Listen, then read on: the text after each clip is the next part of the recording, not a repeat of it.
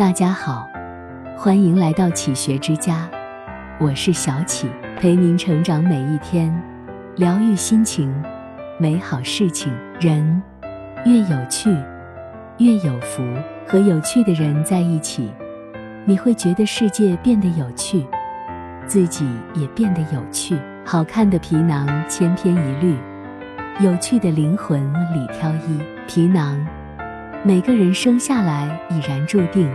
想改变很难，可灵魂的有趣，却是可以慢慢培养和发展的。有趣，说难也难，说简单也简单，做到以下几点，就大抵算是一个有趣的人。一，对世界充满好奇，拥有好奇心是有趣的开始。每天醒来都像是新的，觉得什么都好玩，对生活的热爱充沛了生命。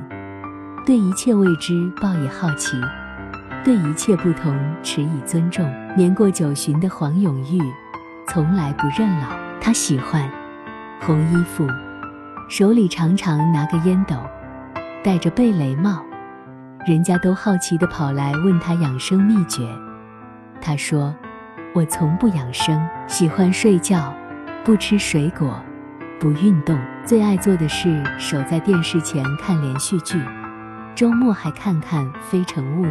白岩松上门拜访时，看见他正在捯饬心爱的红色法拉利跑车，惊讶地问：“老爷子，您一把年纪还玩这个？”黄永玉回了他个大白眼：“我又不是老头，保留好奇心，让生活时刻保持新鲜，对我们司空见惯的事物多一些耐心去对待。”对未知的领域多一些勇气去探索，我们便跳出了无趣的藩篱。回头一看，生活原来这样美妙。二，不失赤子之心。杨绛和钱钟书养的猫名叫花花儿，十分乖巧可爱。林徽因和梁思成是他们的邻居，也养了一只猫，叫爱的焦点。两只猫经常一起玩耍。有时还会打架，花花儿因为弱小，总处于下风。钱钟书为这件事特地准备了一个长竹竿，无论多冷的天气，只要他听到了花花儿的叫声，不顾严寒，立刻从暖和被窝里出来，拿起竹竿帮花花儿打架，直到杨绛劝他打猫要看主人面，才得以罢休。每个人生下来都是会傻笑的婴孩。尤其是儿时的童心，不受任何事物束缚。不少人越长大，越考虑利弊，自愿放弃了生活的趣味。其实，生活还是生活本身，只是心态有所不同。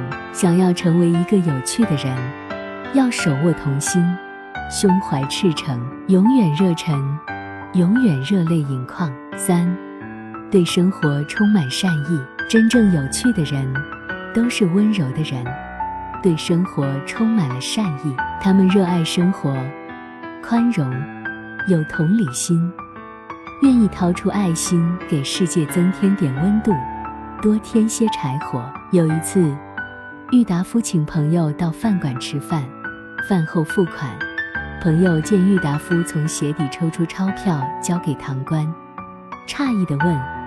你怎么把钱藏鞋子里？郁达夫指着手里的钞票说：“这东西过去一直压迫我，现在我要反过来压迫他。”朋友被他逗得哈哈大笑，不仅化解了藏私房钱的尴尬，还成了经典的佳话。正如哲人所说：“幽默不是一种心情，而是一种看待世界的方式。有趣。”不仅是语言上的灵巧和反应的机敏，更是灵魂深处热爱生活、乐观豁达的人生态度。四，做一个乐天派。默认文本林语堂说，苏东坡是一个无可救药的乐天派。苏东坡一生颠沛流离，他有千万个理由倾诉抱怨，甚至痛不欲生，但他没有。他依然乐观豁达，以最大的生命力去拥抱生活。他赏花，只恐夜深花睡去，故烧高烛照红妆。他酿酒，一日小费于吐沫，二日旋转清光火，三日开瓮香满城。他炖肉，慢着火，少注水，火候足时，他自美。苏东坡曾说：“吾上可以培育黄大地。”下可以陪悲田园乞儿，眼前见天下无一个不是好人。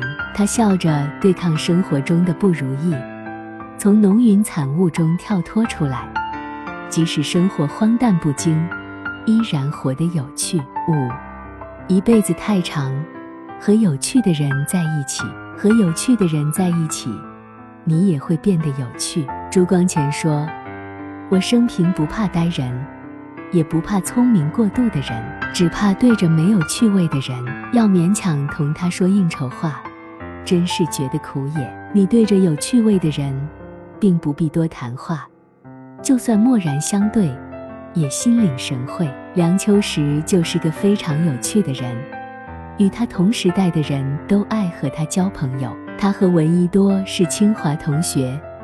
曾一同前往美国科罗拉多大学学习。去美国前，梁实秋因为处在热恋中，便千方百计找借口拖延去美国的时间。他给闻一多写信：“像我们这样的人呢，到美国那样的汽车王国去，会不会被汽车撞死？”